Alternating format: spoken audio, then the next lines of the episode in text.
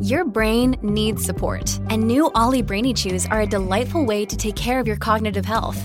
Made with scientifically backed ingredients like Thai ginger, L-theanine, and caffeine, Brainy Chews support healthy brain function and help you find your focus, stay chill, or get energized. Be kind to your mind and get these nootropic chews at ollie.com. That's O-L-L-Y.com. These statements have not been evaluated by the Food and Drug Administration. This product is not intended to diagnose, treat, cure, or prevent any disease.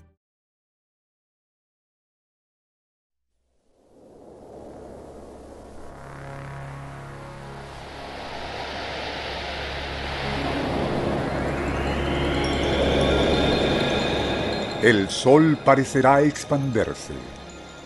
Todo el universo visible latiendo con ardores como los de una fiebre en la tierra. Elefantes y todo tipo de bestias, incluyendo la humana, incinerados por la energía calorífera de armas desconocidas, huirán enloquecidos.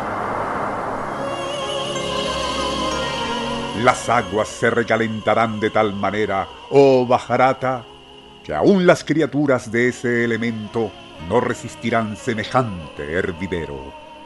De todos los puntos del firmamento lloverán flechas de fuego con la impetuosidad del Garuda.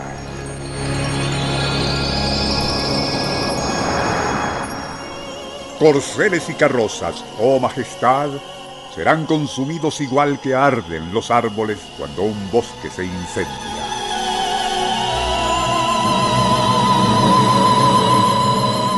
Será como si el divino señor Agni enviara al fuego de Sombarta para destruirlo todo y hasta los confines de la yuga.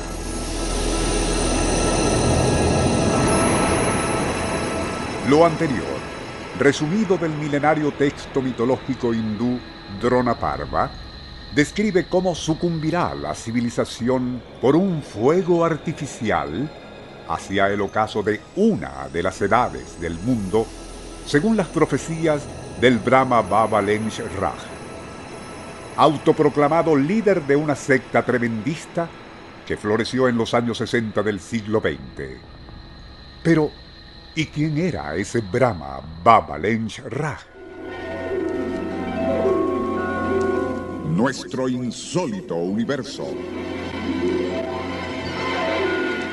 Cinco minutos recorriendo nuestro mundo sorprendente. Según el cronista Jean-Louis de la Bessière, el Brahma en cuestión era un ex joyero hindú, quien se autoproclamó reencarnación de varios dioses en el panteón del Dronaparva.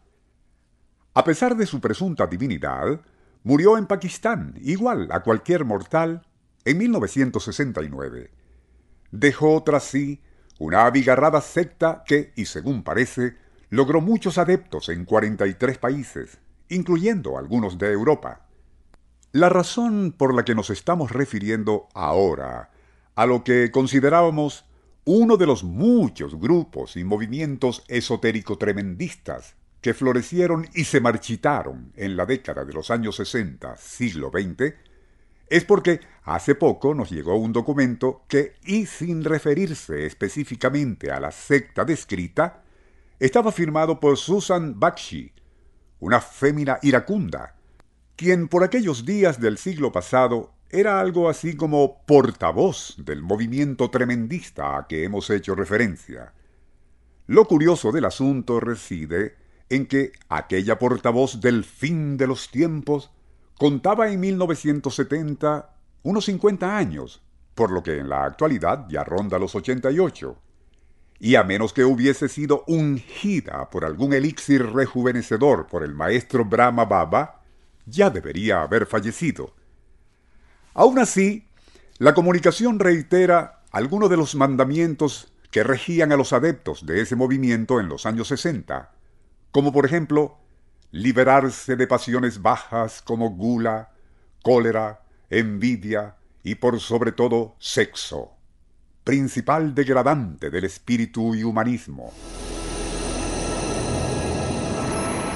Finaliza el escrito con la advertencia de que, lenta y gradualmente, la presión maligna se va incrementando en el mundo actual y cita como ejemplo todas las calamidades que actualmente suceden.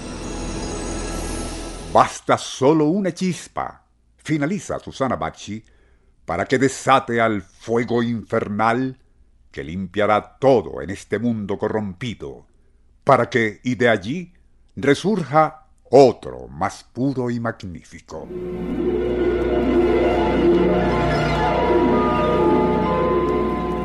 Nuestro insólito universo.